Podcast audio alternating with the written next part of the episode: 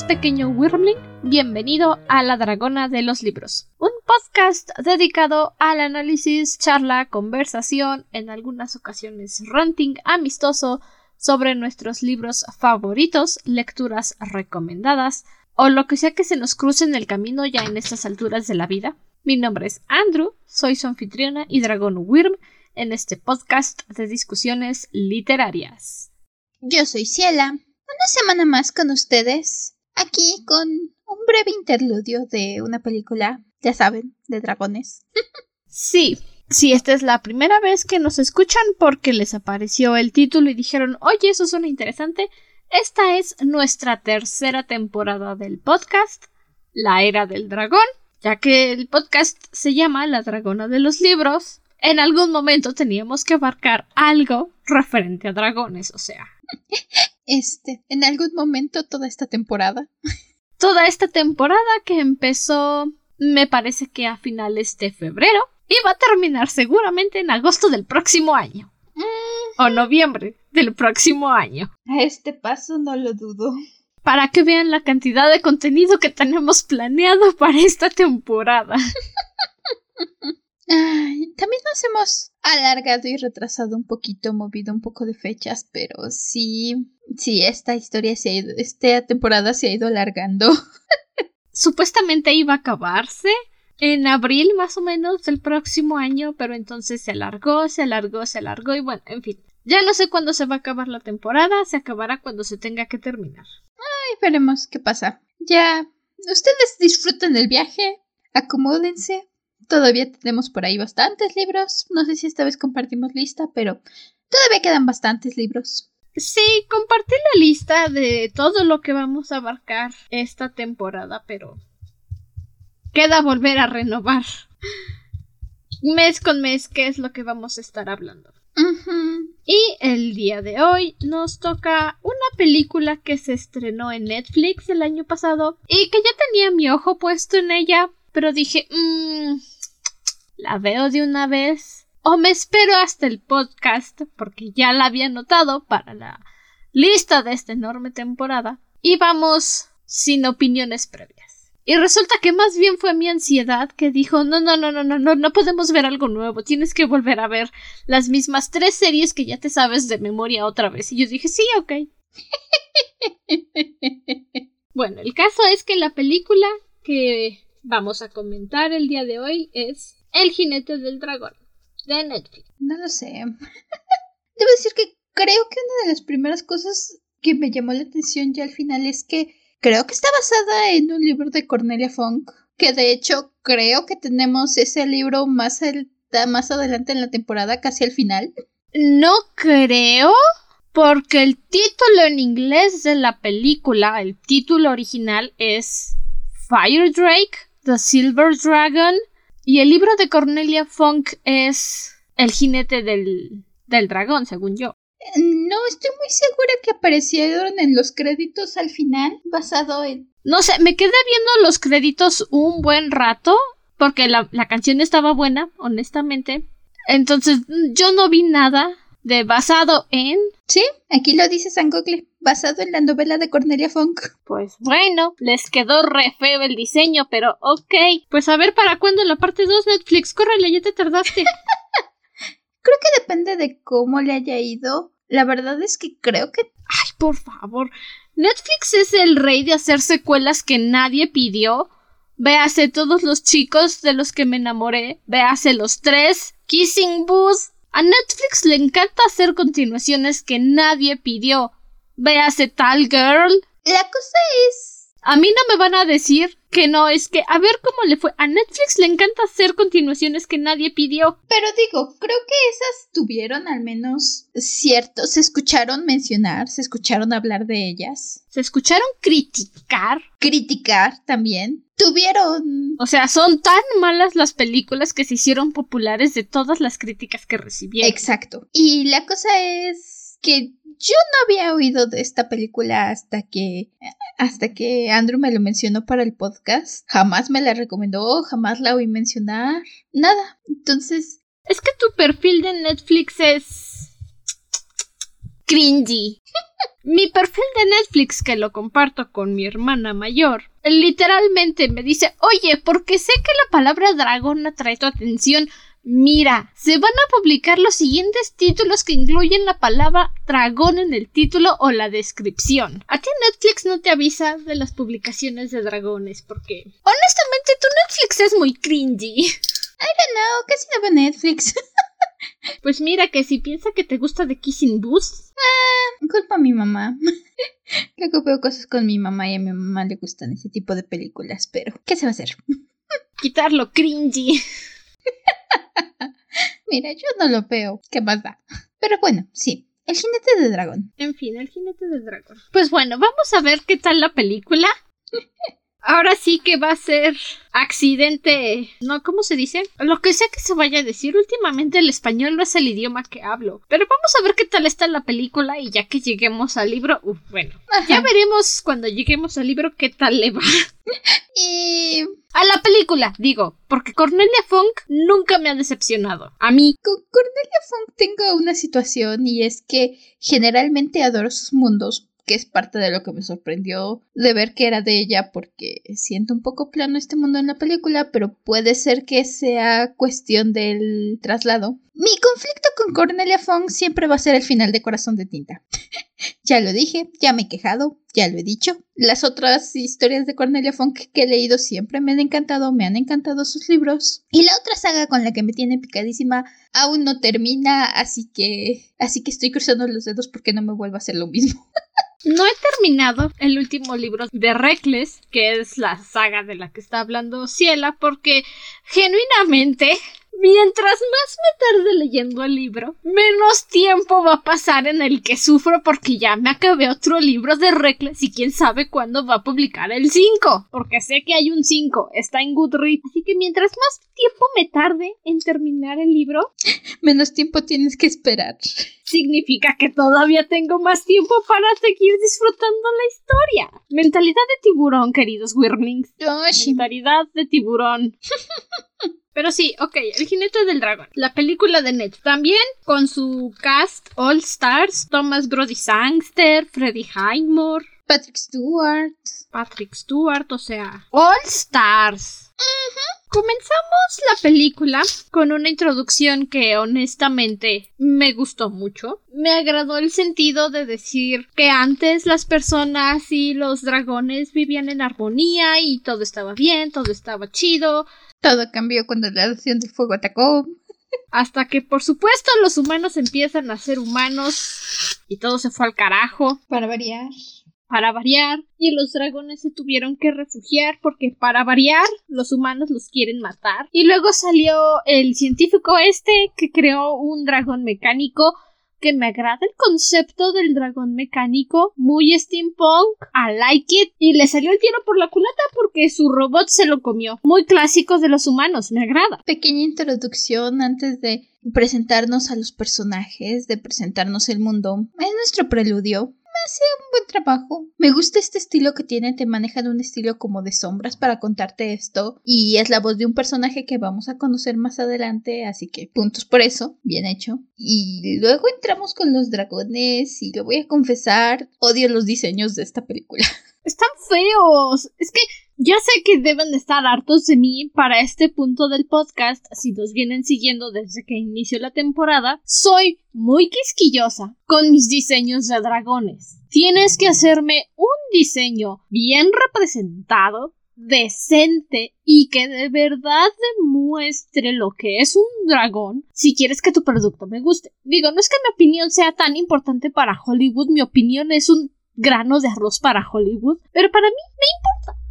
Y estos diseños están del culo. Es que están horribles. No parecen dragones, parecen pescados con dos pedazos de membrana pegadas en la espalda. Esos son, son pescados, no son dragones. Está más bonito el diseño de los demás bichos que viven con los dragones que el dragón mismo. Ay, no sé cómo le regaron tanto. En especial nuestro dragón principal. No sé cómo le pudieron poner esa cara tan tonta. Es algo en la forma en que les ponen los ojos, en la forma en que los acomodan. Lo voy a... Es algo en toda la forma en la que diseñaron el cuerpo La anatomía base de un dragón es un cuerpo alargado que visto de lejos asemeja a una serpiente porque en cierta forma los dragones representan un miedo natural que tienen los humanos por las serpientes. No me preguntes de dónde viene el origen.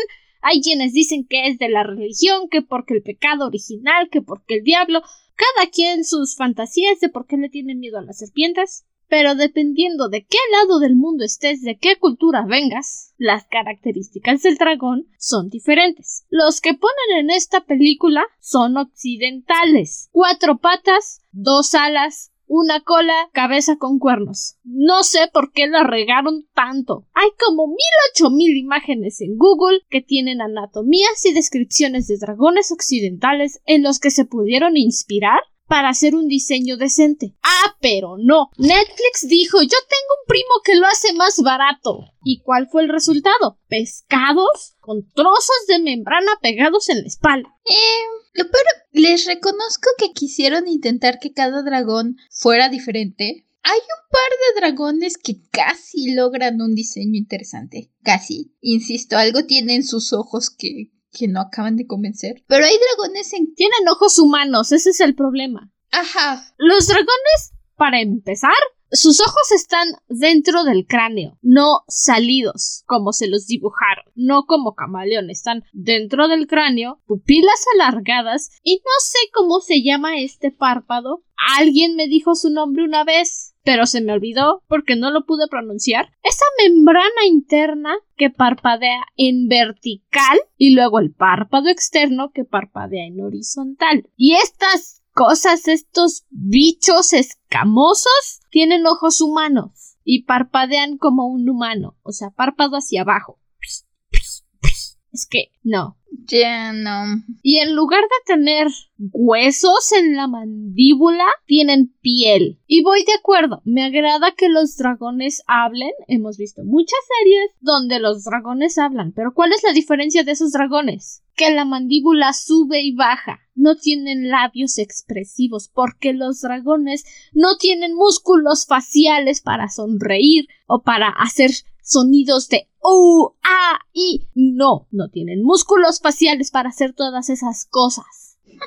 Y les dieron tantas expresiones a estos dragones, pero es que tantas expresiones. Voy a tener pesadillas nada más de ver estas cosas. La cosa es que están enfocados en hacerlo para niños, en que sea una divertida película para que le pongas a tus chiquitos, yo creo. Porque los personajes intentan ser agradables, intentan ser caricaturescos, pero básicamente son cualquier otra animación barata que hayas visto. La verdad que no hace un buen trabajo el estudio de animación. Hay algunas cosas que se ven bien. Por ahí, por ejemplo, el dragón viejito todavía salva un poco el diseño. El dragón de metal lo paso, creo que de todos los personajes fue el que más me agradó. Pero nuestro dragón protagonista...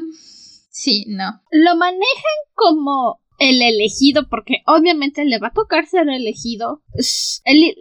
la película tiene su nombre, pero es bastante inútil. Tiene una amiguita que no me acuerdo cómo se llama. No lo sé, sé que le dijeron que era un brownie porque dije, ah, ok. Nombre raro, pero ok. Eso, es un brownie del bosque. Es... Tiene nombre, pero no me acuerdo cuál es su nombre. Es una criaturita mágica del bosque. Punto final. Y ella tiene tres veces más personalidad que el humano y el dragón juntos. Y... De hecho... Y eso está súper triste porque el humano tiene potencial. El humano tiene potencial para ser un gran personaje y todo el potencial que tenía de que lo desarrollaran, le dieran personalidad, me lo resumen a dos minutos de él teniendo una pesadilla y luego medio minuto en las montañas diciendo chale, la cagué, déjenme lo arreglo. Cero. No sé si es porque no tenían mucho presupuesto, no sé si tenían el tiempo muy ajustado, la película dura únicamente hora y media contando créditos. No sé si fue porque sí, decíamos, la amiguita tiene más personalidad y creo que tiene personalidad porque es la encargada de quejarse de todo, de decir no confío en ti, esto no me parece, esto es una tontería. Básicamente por eso es la que tiene personalidad del trío, porque son más planos que... son más planos que una hoja de papel. Básicamente solo van del punto A al punto B pasan de una cosa a otra demasiado rápido. Quiero pensar que probablemente en el libro se expandan un poquito más sobre los personajes y sus personalidades. Estoy segura de eso porque, insisto, es Cornelia Funk. Sí. A diferencia de Stephen King, que nunca sabe cómo terminar sus libros y puede ser un gran éxito o simplemente dices, no puede ser, compa, en serio. Otra vez, Cornelia Funk maneja muy bien el aspecto de terminar sus libros. Eh. Y te hace sentir coraje con buenos motivos. Así. Sí.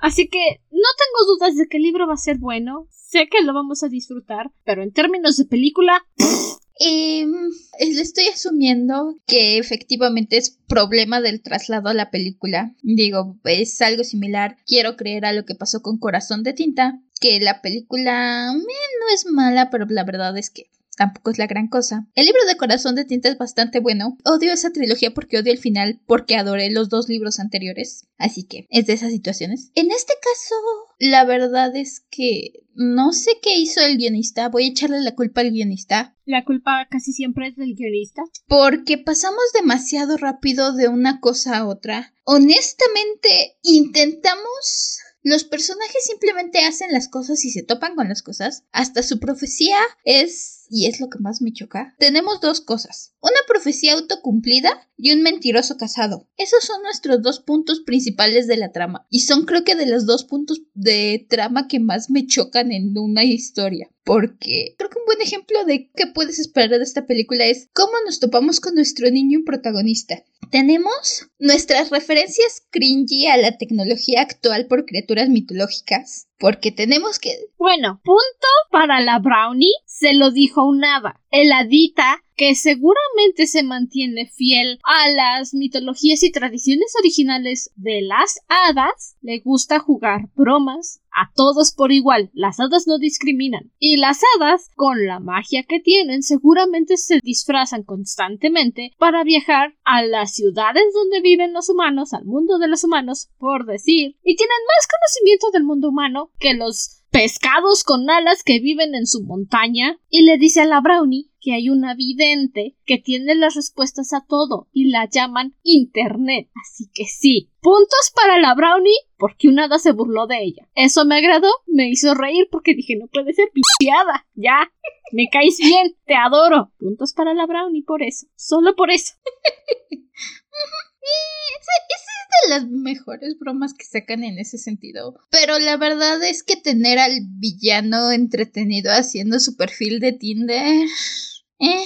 Ok, eso sí es bastante cringy. y es... No voy a decir que no. Y lo peor es que se usa como punto principal en la batalla final en algún momento. Eh. Lo utilizan como vamos a ganar tiempo para que el protagonista descubra su power up sacado de la cola y gane la batalla final. Solo para eso. Lo único bueno que voy a decir que tuvo eso es el pequeño homúnculo. El homúnculo me cayó muy bien. Me representa. Sí.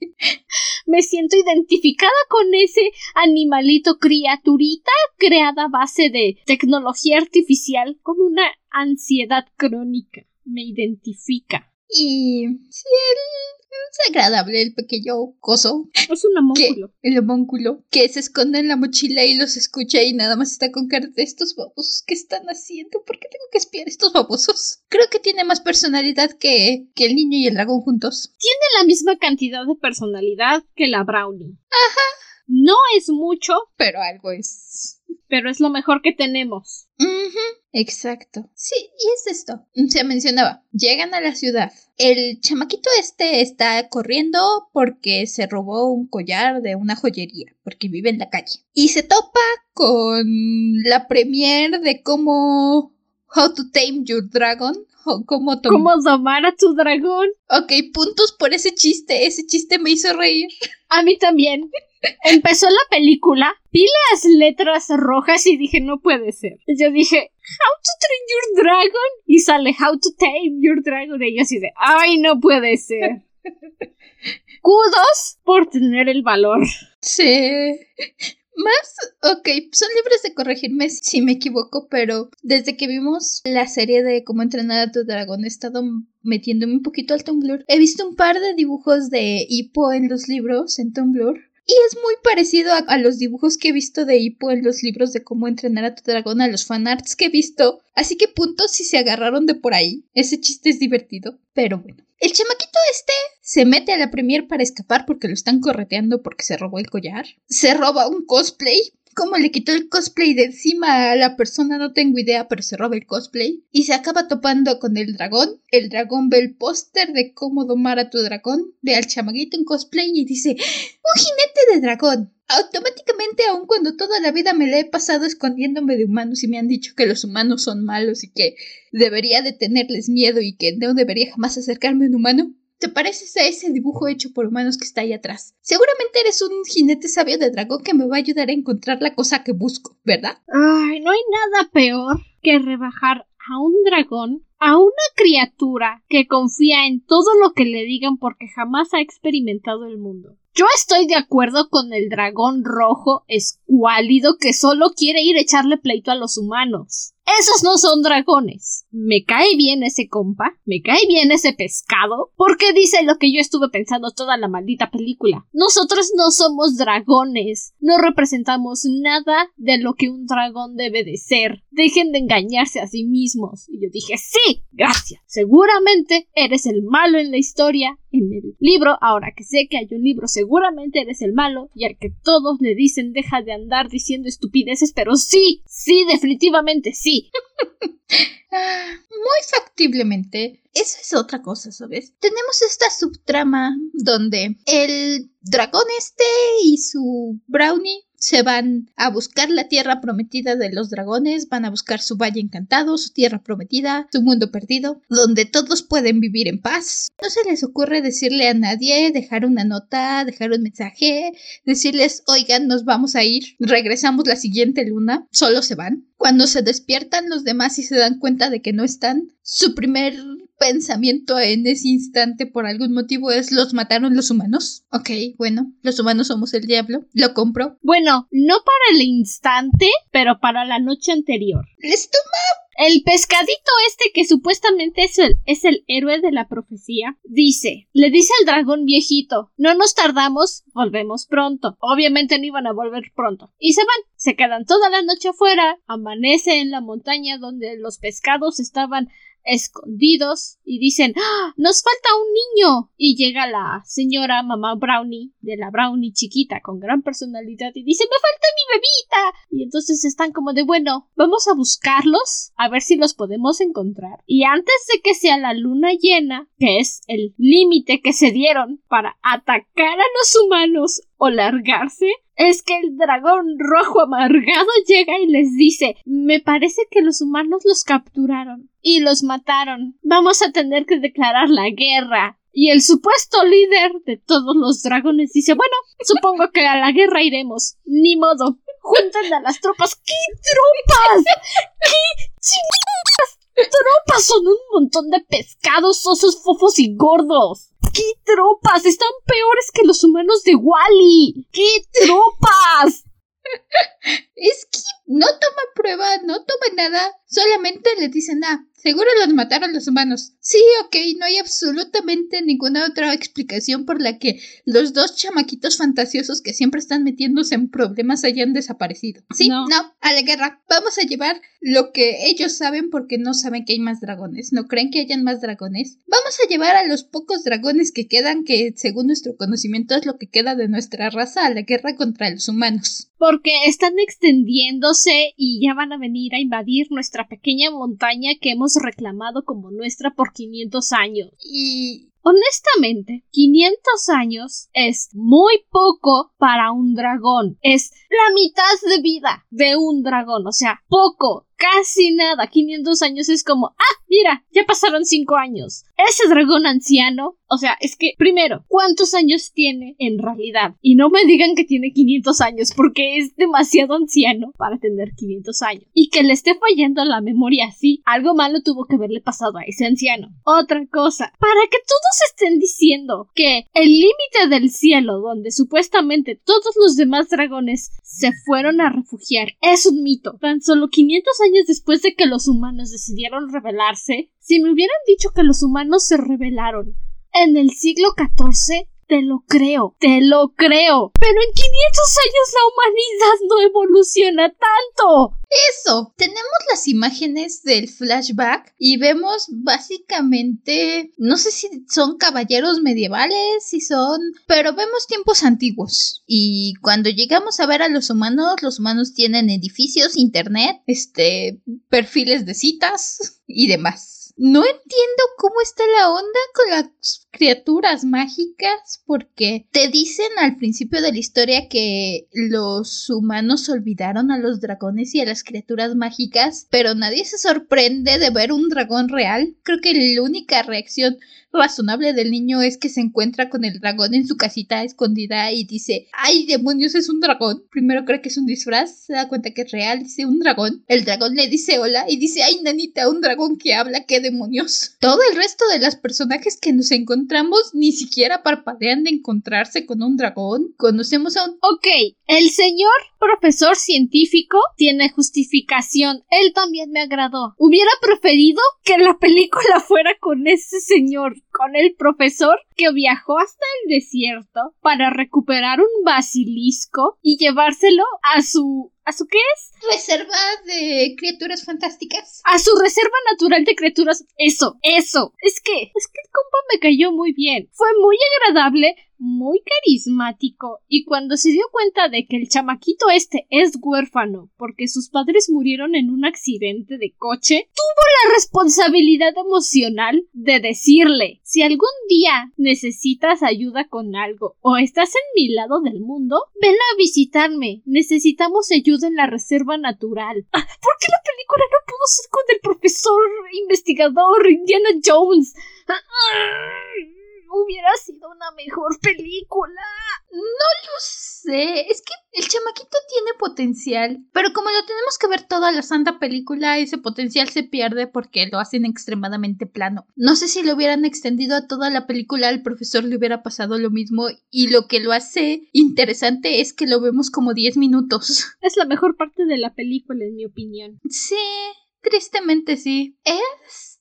también este es el poquito rato donde el chiquillo este tiene un poco de potencial porque vemos su dramática historia pasada, como dijo Andrew. El hombre se da cuenta y no le dice nada, no le dice ven a mi casa, tienes que venir o no puedes estar solo, solo le dice aquí está la opción si la quieres tomar. Y ya sabes. Mis puertas siempre van a estar abiertas cuando lo necesite. Pero necesitas llegar a esa conclusión tú solito, así que no te voy a presionar. Me gusta que nos dan una idea de lo que pasó con el chamaco. Tiene esta pesadilla. No vemos una pesadilla en sí, lo vemos dormido y escuchamos el sonido del accidente de auto. Escuchamos el el frenón del coche. Creo que es. El rechinido de las llantas, el frenón y el choque. Ajá, exacto. Creo que eso fue muy inteligente, es una muy buena manera de no entrar en detalles, pero hacerte sentir lo que está pasando. Y es muy triste que sean estos pequeños fragmentos que nos demuestren todo lo que pudo haber sido esta película.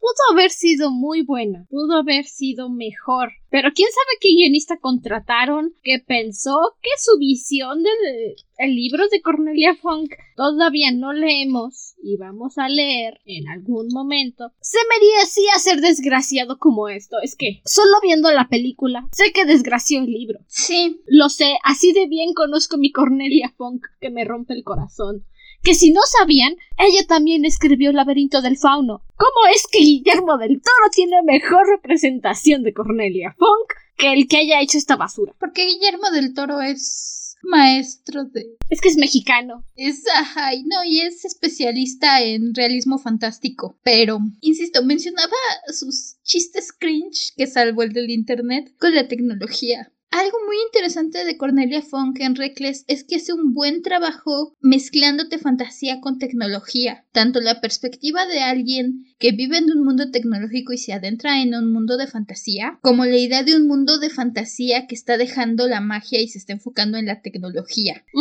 Hace un muy buen trabajo con ese tipo de cosas generalmente. Incluso los cómo funcionan las cosas mágicas tecnológicas funcionan bastante bien. También en Corazón de Tinta tenemos este mundo medieval que tiene sus propias reglas y sus propios avances tecnológicos por las cosas mágicas que viven ahí. Esta película voy a apostar y pueden tomarme la palabra voy a apostar lo que quieran a que todo este aspecto tecnológico se lo sacaron de la manga porque querían ser relatable, porque querían apelar a la población, a los niños actuales y pues menciona el internet y menciona perfiles de querían estar en onda con la chaviza. Exacto. Y pensaron que poniendo páginas como Tinder iban a estar en onda con la chaviza. No, solo es cringy y molesto.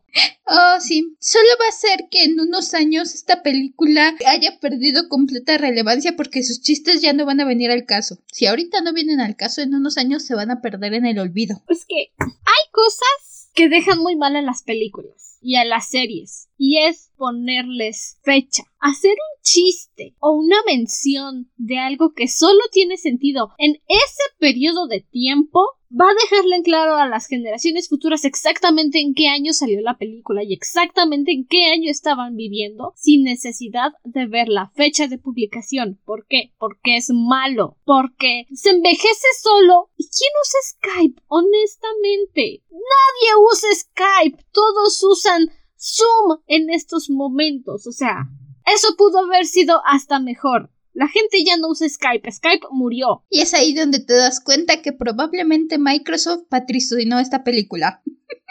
Microsoft puso el money. Ahí entonces dijeron, tienes que mencionar uno de mis productos. Haz un chiste sobre Skype. Listo. Sí, y lo peor es que es recurrente, o sea, tampoco es algo como de, ay, pues, me mandas un Skype. Literalmente lo hacen. Están en medio del desierto y el homonculito con su smartphone de media pulgada hace una llamada por Skype. ¿Y qué otro aspecto me molestó de esta película? Y casi, casi cierro Netflix cuando llegan a la India. Eso demuestra que esta película fue dirigida por un hombre blanco. Sí. Es tan incómoda. De verdad, estuve a punto de cerrar Netflix. Estuve a punto de cerrar Netflix y mandarlos a, su madre. Ah. Porque es ofensivo a niveles. Simplemente es ofensivo. Es ofensivo. Esas caricaturas de la India que creíste que ya habíamos pasado página, ¿sabes? Ese tipo de caricaturas racistas por las que Disney ahora te tiene que poner un mensaje de esta caricatura eh, tiene mensajes ofensivos porque era la época, lo siento. Es ese tipo de caricatura, solo que esta está hecha en 2020, 2021. 2021. Si hubiera sido hace 10 años, igual está mal, no deberían, pero lo entiendo, porque hace 10 años nuestra generación, que es la que se está quejando de todo lo que está mal en este mundo y está exigiendo que se respete, estábamos en la secundaria o en la prep. Todavía no estábamos en edad de empezar a quejarnos o todavía no veíamos que el mundo estaba jodido. Y si hay algún adulto escuchándonos, no somos generación de cristal porque nos quejamos de todo. nos llaman generación de cristal porque somos los que están diciendo está mal hacer chistes racistas, deja de hacerlo solo porque te da diversión. No somos la generación de cristal. Ustedes son la generación que de todo se queja. Si ven un gay en las calles, inmediatamente se quejan de porque, ay, es que ahora todo tiene que ser gay y no sé qué y no sé qué tanto. Y ese no es el tema de este podcast, pero solo quería que supieran. Nosotros nos quejamos de que ustedes son unos racistas y homofóbicos también. Eso. Sí, es que, ay, no. Me consuela que no nos quedamos mucho tiempo ahí. Lo suficiente para que sea incómodo y quieras echar la película por el techo, aventarla al agua, que se la come una piraña, todo. Eh, que llegue nuestro chico protagonista y lo empiecen a lavar tampoco ayuda. ¿Sabes? ¿Sabes qué es lo peor? Que es blanco. Em, típico gringo blanco que llega a una tierra y dice es que soy el jinete del dragón y lo tratan como un dios. No, nunca, jamás. Es básicamente eso. Y todavía recalcamos y nos metemos más hondo en el hoyo. Pasemos rápido de página con el pueblo adorándolo. Vamos a buscar nuestra profecía. Nos están explicando esta historia pasada sobre el jinete de dragón de hace muchos años que llevó a los dragones a el mundo perdido, básicamente Hipo 2.0 nos cuentan esta historia que escondieron a los dragones para que los humanos no los lastimaran. Y mientras nos están contando esta historia de fondo que tenía potencial, que pudieron habernos dado un montaje interesante o nos pudieron haber simplemente dejado esa historia, no, tenemos que recalcar el chiste racista con nuestra caricatura de un hombre de India sacando botanas y comidas típicas de allá como... Ay, no. Y todavía parte peor porque parece ser el jefe de esta tribu y está casado con la supuesta experta en dragones. Para empezar, pedorrísima su experta en dragones. No estoy criticando su nacionalidad, no estoy criticando su color de piel, estoy criticando la escritura del personaje. Es mala. Para ser la supuesta experta en dragones no sabe nada. Nada. Lo único que sabe es alabar un supuesto jinete de dragones que los llevó al límite del cielo. Hasta ahí llega su expertise. Es todo lo que tiene de experta. Alabar un fulano que sepa la chingada si existió o no. Le preguntamos a nuestra experta en dragones. Oye, ¿sabes cómo llegar al borde del cielo? No, nadie sabe. Oye, ¿sabes por qué mi dragón no echa fuego? No, nadie sabe. ¿Sabes algo de dragones? No. Conozco la profecía que ya te dijeron los duendes, pero déjame explicártela un poco más a fondo y por más a fondo solo te la voy a contar casi sin interrumpir, porque tenemos que tener nuestro chiste molesto que nos está interrumpiendo la historia. Y ya, ya. Eso es todo. Su única aportación. Mm, no. Es todo lo que hace la señora, literalmente. Las tramas de nuestras subtramas tampoco van a ningún lado. Tenemos varias subtramas por ahí que intentan hacerse su cacho en la historia y la verdad es que nada más están estorbando. Mencionábamos a los dragones que a la nada quieren hacer la guerra, que regresamos a verlos como dos o tres veces, pero jamás vamos a ningún lado. Les damos 10 minutos de película a lo mucho. Sigo insistiendo en que apoyo al compañero que solo quiere crear violencia. Esta subtrama que creo que fue la que más me molestó, que es la que sentí más forzada. La Brownie odia a los humanos. Los humanos somos horribles, son el diablo, todos los humanos son malos y solo se dedican a lastimar. Confirmo. Ajá. Y entonces lo que intentan hacer en la película es que esta, este personaje va a cambiar, va a aprender, de va a aprender de sus experiencias y de lo que ha conocido y de nuestro chamaco protagonista aun cuando todo lo que hace demuestra que tiene razón.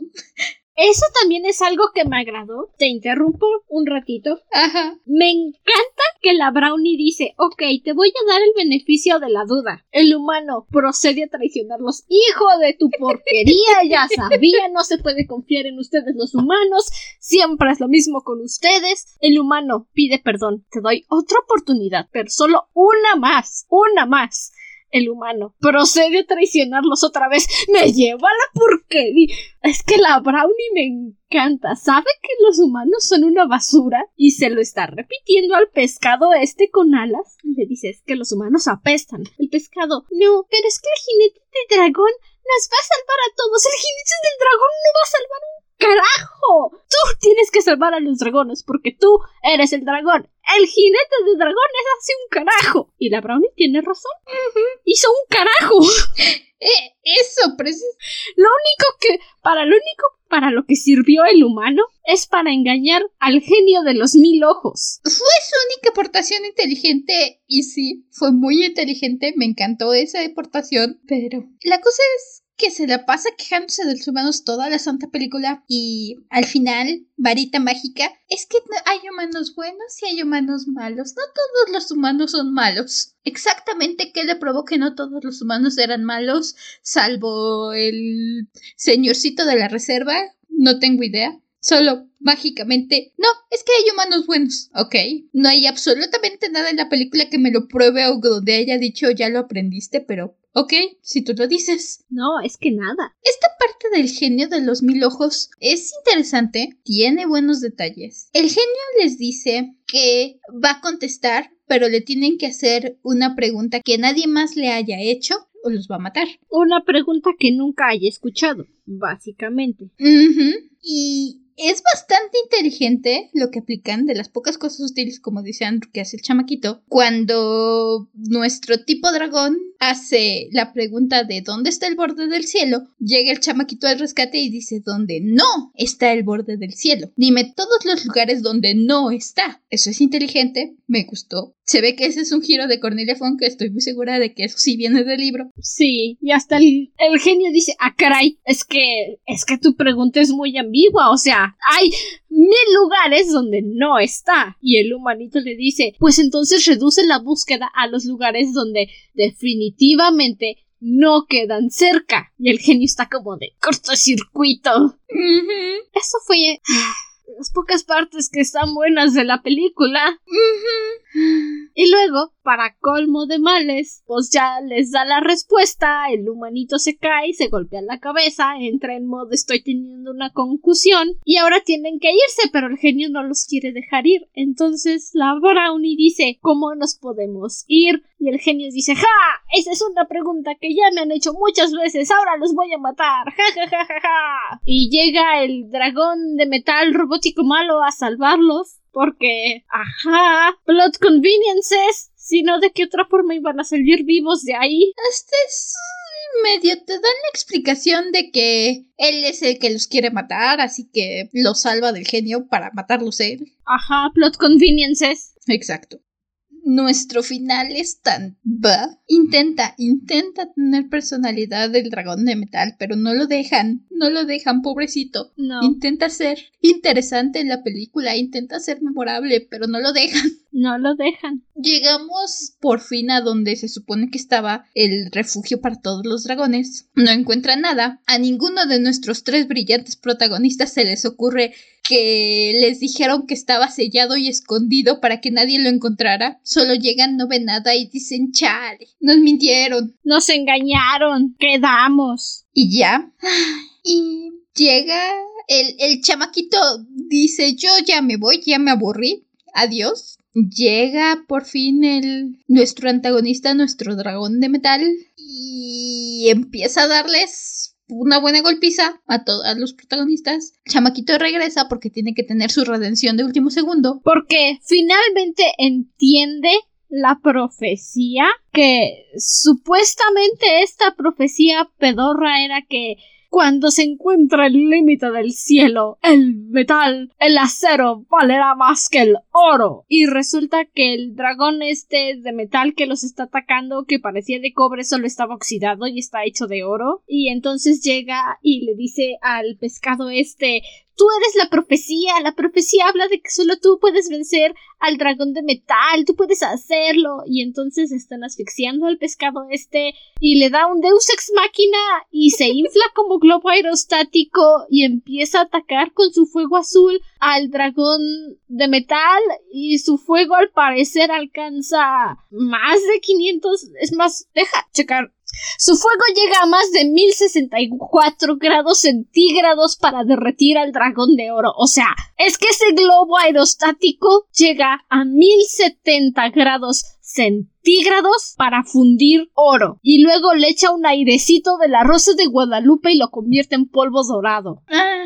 Es que le da un Deus ex máquina al pescado este. Te compro que el fuego azul derrita al dragón porque el fuego azul es el fuego más caliente, pero por la el fuego naranja es como 1200 grados y el fuego azul va arriba de eso. Ok, ¿por qué demonios el coso este puede sacar fuego azul? Ni idea, no hay tiempo de explicarlo, solo puede hacerlo. ¿Por qué no podía sacar ningún... No, quién sabe, solo puede sacar el fuego azul. Los atrapa, lo está asfixiando, el chamaquito le da su discurso pedorro de es que tienes que creer en ti, eres el elegido. Y por la magia de ser el elegido y el plot armor y el plot twist y por lo que tiene que ser, vas a tener el poder simplemente porque la profecía dice que debes de poder. No estoy siquiera segura de que el dragón este escuchó algo porque lo estaban asfixiando al momento. Nuestra brownie fue y se estrelló. Literalmente ni siquiera es como que la golpee. Va, corre hacia la cosa esta intentar salvarlos, choca contra ella y se noquea solita. Y ya. ¿Y, ya? Y ya. Se infla el globo, empieza a echar fuego, derrita la cosa, airecito de la rosa de Guadalupe, polvo dorado y, y ya. Y mágicamente resulta que la cosa esta tenía la llave para entrar al borde del cielo. No, o sea, eso sí se los dijeron. Se lo dijo la supuesta experta en dragones que el dragón de metal le robó la llave al jinete de dragones y por eso ya nadie más podía llegar al límite del cielo. Pero es que ni siquiera una media neurona comparten los tres. Y ni modo, Brownie, pero es que ni media neurona pueden compartir porque les dijeron que el dragón de metal, el bicho de metal, tenía la llave y están diciendo, pero ¿cómo vamos a llegar al límite del cielo si no tenemos llave? Pues ya veremos qué hacemos cuando llegamos, a ver dónde la encontramos. Pensé que esta película nos iba a animar. Pensé que iba a ser mejor que después de leer leyendas dracómanas, pero está al mismo nivel. Literalmente sí. Tenemos nuestra profecía chafa, nuestro héroe destinado, donde todo le sale bien porque hashtag es el elegido, no por razones lógicas, no porque, porque es el elegido. Nuestros personajes planos que tienen que ser así porque, porque son, no tenemos tiempo para entrar y darles una personalidad de verdad. Y nuestro final forzado, sí, literal. y ya, entran a el límite del cielo, ven que están ahí todos los demás dragones volando libres, o sea, sus pescados, y dicen, ay, pues vamos a volver con los demás para decirles, antes de que sea la luna llena, y ya están los pescados preparados para irse a la guerra, encendiendo sus antorchas, que obviamente ningún humano va a notar que de repente hay fuego en la montaña, y llega el pescado plateado y les dice encontramos el límite del cielo, vengan, vámonos. Y no discuten y no dicen nada, solamente dicen, ah, ok, están vivos, vámonos. Y se van y vuelan encima de la reserva natural del doctor, zoólogo, mitólogo, mitólogo este, y los ven desde el, pasto y dicen, ¡ay, adiós, bye! Y el chamaquito ya está viviendo con ellos porque el doctor lo adoptó, señor zoólogo, mitólogo, y yo digo, ¡ay, qué amable señor, qué gran corazón tiene usted! Acabó la película. Sí sentí bonito cuando vi que el doctor adoptó, adoptó al chamaco, sí sentí bonito porque dije, ¡ay, doctor! Señor, usted tiene un gran corazón. Ajá, ajá, ya.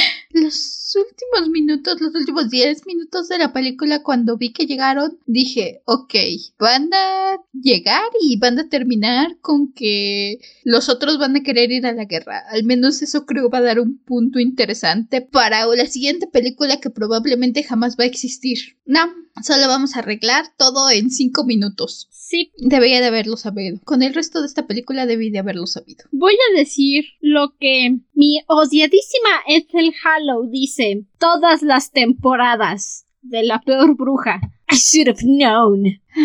Es que no dudo que si tienes un chiquito de 5 años, 6 años, probablemente lo sientes enfrente de la tele, le pongas la película y tal vez se quede callado un rato. Tal vez porque siento que algunas de las partes lo aburrirían y se va a acabar ir yendo a jugar, pero... Mira, no me voy a ir tan atrás como para decir 5 años. Voy a decir que si un niño de 5 años o un puber de secundaria va a encontrar emocionante la película. Porque es de un chamaquito pedorro que tiene un pescado volador. Mismo caso que Leyendas Dracómanas. Alguien que todavía no tiene tanto conocimiento o un pensamiento crítico propio respecto a qué hace una historia buena, porque todavía le falta conocer, le falta aprender, o tal vez es cinéfilo desde que tiene pañales y vas a ver que la película es mala. También hay casos así. Pero para alguien que todavía no tiene criterios de lo que es bueno, de lo que es malo y le gustan los colores y las aventuras, seguramente le va a gustar. Seguramente va a decir, oh mamá, me encanta esta película, hay que verla otra vez. No dudo que haya. Simplemente resultó que yo no soy su público objetivo y Netflix me estafó. La verdad es que no sé si alguien secundaria, aun cuando no tenga mucha experiencia, porque es, la verdad es que es yo sé que me estaba aburriendo en ciertas partes, hay montajes que se extienden demasiado en mi opinión, así que yo me iría más con un niño al que le gustan los colores, los dragoncitos, y sí, no tiene tanto como para criticar los personajes o la animación horrible, pero quién sabe, probablemente sí hay alguien por ahí que, que la disfrute, nosotras definitivamente no lo somos. Yo definitivamente no soy el público objetivo para el que iba esta película. Y estaría interesante conocer la opinión de Cornelia Funke en esto, a ver si le aplicaron un Stephen King y dijo qué cochinadas hiciste Kubrick. No lo sé. La verdad es que si tienes algún chiquito, puedes intentar ponerla, a lo mejor si les interesa. Pero personalmente no la recomiendo. No la recomiendo. No vale la pena. Bueno, no vale la pena para alguien que sí tiene un pensamiento crítico, ¿verdad? Para, para un chiquito, sí, por supuesto. La verdad es que hasta para un chiquito le pondría mejor cómo entrenar a tu dragón. Sí, también. Pero bueno, esa no es mi decisión. sí, la verdad es que para un chiquito elegiría otra película, pero, pero si mi primito o mi sobrino la encuentran y me dice hay que poner esta, diría, bueno, ok, vas. Bueno, si hablamos de tu primo que se obsesionó quién sabe cuántos años con Cars, seguro. Maybe pero sí. Este, en, fin, no sé cómo podemos terminar este episodio. Pues supongo que van a ver bajo su propio juicio si les gusta o no les gusta. Ya nos mandarán mensaje por Instagram si quieren, arroba bajo de librospod. Igual está en la descripción del episodio siempre. Y nos dicen, ¿sabes qué? Estás mal, a mí me encantó la película y están en su derecho de decir que estamos mal y que les encantó la película. Cada quien es libre de tener su propia opinión, su propio juicio. Coméntenos. Eso estaría interesante, ver qué piensan ustedes ustedes de, esta película? Díganos si ustedes están de acuerdo, si no están de acuerdo. Dura hora y media si tienen curiosidad, así que si tienen un ratito que perder, pueden ahí darnos su opinión. Pues sí, ni modo, ya, ya, ya queden cada quien decidir y ver qué tal le agrada la película o no le agrada. Pero mientras tanto, eso es todo de nuestra parte por esta semana. Vamos a ver qué nos toca hablar para el siguiente episodio especial. Todavía no nos llega una petición, sino a ver qué nos inventamos nosotras. Y pues esperemos que los audiolibros que tocan después sean más felices. Nos hace falta algo lindo. Sí, creo que creo que nos quedó una mala racha después de el universo cómo entrenar a tu dragón. Creo que el karma quiso vengarse de nosotras por pasarla también con cómo entrenar a tu dragón. Sí. Ah, sí, sí, we're being punished. We are. Yep, yep. This is a punishment. I know, I know. Hasta entonces, permanece cómodo y seguro dentro de tu cueva. Nosotros nos volveremos a reunir en el siguiente episodio. Hasta la próxima luna.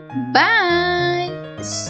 Si van en una aventura mágica, no le crean al primer sujeto que les diga soy su mágico elegido. No busquen un poco más de pruebas, por favor.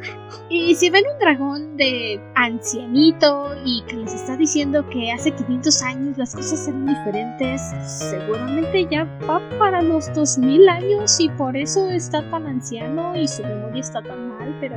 En fin, nos vemos, bye. Adiós.